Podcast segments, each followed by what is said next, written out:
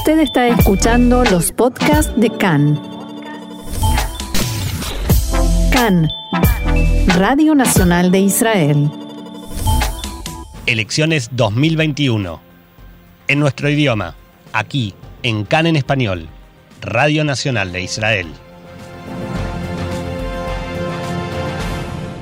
En clima electoral, pero antes vamos a hablar de las protestas porque anoche, de vuelta por 37 sábado consecutivo, manifestantes se movilizaron hacia la residencia del primer ministro en Jerusalén y hacia su casa particular en Cesarea para reclamar su dimisión por las causas de corrupción en su contra. También se congregaron en plazas, cruces y puentes de todo el país. Una manifestante fue agredida cerca del Moshab Yabnel en el norte del país. También se reportaron agresiones contra manifestantes en Tel Aviv, Carmiel y en la intersección Solelim. A través de un comunicado, el movimiento Banderas Negras denunció al Likud por tratar de sabotear las protestas. Abro comillas, el acusado y sus partidarios están haciendo todo lo posible para dañar al movimiento de protesta. La guerra cibernética, las agresiones físicas y la incitación provenientes de la campaña electoral del Likud se han vuelto normales. Esta cultura de incitación y odio está dirigida hacia cualquiera que se oponga al imputado que encabeza este gobierno.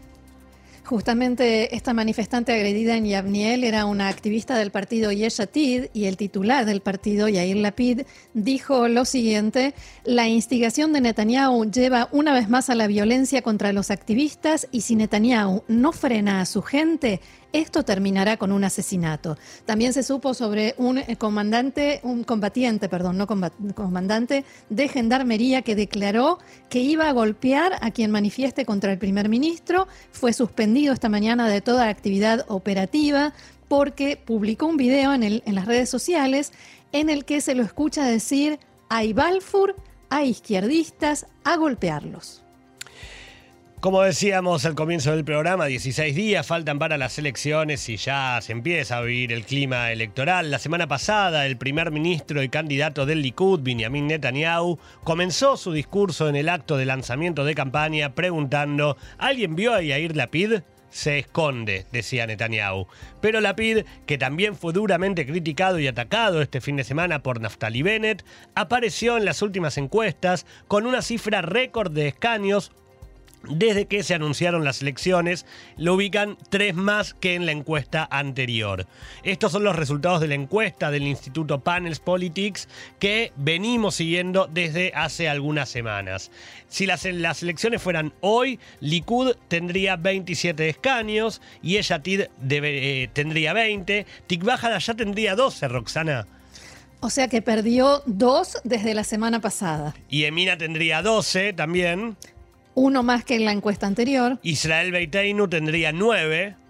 Israel Beiteinu de Víctor Lieberman ganó dos escaños desde la semana pasada. La lista árabe tendría ocho, Jazz tendría otros ocho, y Aduta Torah siete, Abodá cinco, Cajón Labán cuatro, Meretz cuatro y Accionuta Datit cuatro.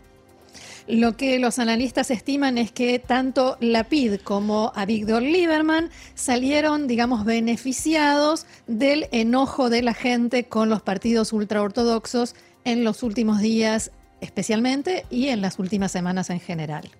Según esta encuesta, por debajo del umbral electoral están RAM de Mansura Abbas con 2,4% y el Partido de la Economía de Selija con 1,2% la situación de los bloques, cómo se acomodarían según los escaños que decíamos recién.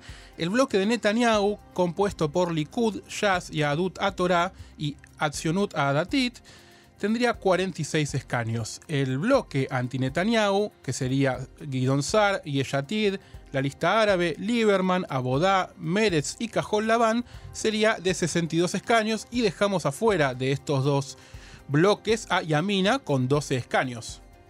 En esta situación, entonces, el bloque anti-Netanyahu tiene posibilidad de formar gobierno con la lista árabe o con Yamina. Volviendo a la encuesta, una pregunta que se hace junto con a quién votarían es quién es el más indicado para ser primer ministro. Bennett y Sar achican las diferencias frente a Netanyahu. Hay que tener en, cuenta que se eh, pregunta poniendo escenarios. Eh, a, qui- a quien uno prefiere entre uno y otro. Por ejemplo, entre Netanyahu y Sar, el 42% dice Netanyahu, el 41% dice Guidon Sar. Entre Netanyahu y Bennett, el 39% responde Netanyahu y el 38% Bennett. Y entre Netanyahu y Yair Lapid, el 48% dice Netanyahu y el 41% Yair Lapid. Ahora, Roxana, ¿hasta qué punto son confiables las encuestas? Bueno, más allá de eh, sorpresas que nos han dado en el pasado, sabemos que hay una tendencia, y la hubo también en el pasado, a mentir en las encuestas. La cultura de la mentira que proviene, eh, sobre todo en las, en las redes sociales, eh, se ve en el último tiempo un llamado a luchar por Bibi. Está planteado así. La gente de Netanyahu pide en las redes, mientan en las encuestas, digan una vez que votan a uno y después que votan a otro. En las últimas dos semanas llaman a decir en las encuestas, por ejemplo, que van a votar por Benny Gantz, así sigue en carrera, creyendo que va a llegar a los cinco escaños, o sea que va a pasar el umbral electoral entonces no se puede saber la verdad. Tampoco, también es muy difícil saber si los encuestadores tienen forma de dilucidarlo. Realmente se puede ver en las redes eh, este llamado explícito a mentir y a decir que votan por azul y blanco de los eh, seguidores de Netanyahu. En la primera elección, en 2019, no solo mintieron en las encuestas, sino que engañaron al encuestador, a Mano Geba particularmente, en la encuesta de boca de urna o pie de urna, según el país donde se diga, el día de las elecciones salían de la urna después de haber votado al Likud y decían que habían votado a otros partidos. Esta cultura de la mentira, por llamarlo de algún modo, puede ser muy efectiva, dicho esto entre comillas, en la campaña electoral, porque el hecho de que las encuestas generan opinión, generan una idea, por ejemplo, de que un partido no pasa el umbral electoral, eso puede hacer que caiga el partido. Y por el contrario, el hecho de que las encuestas generen la idea de que el partido está muy arriba, entonces puede ser que salga ganando con eso. Roxana, ¿qué puede pasar si la encuesta dice la verdad y realmente Yair Lapid se queda con más de 20 escaños? Bueno, hay varios encuestadores y analistas que dicen que cuanto más crece el partido de la PID, más aumentan las posibilidades de que haya quintas elecciones. Cuanto más escaños tenga, más exigirá ser primer ministro, algo que tanto Guidon Saar como Naftali Bennett ya dijeron que no le darán, que no entrarán en un gobierno encabezado por la PID. Entonces, ¿qué hará la PID? ¿Irá a quintas elecciones?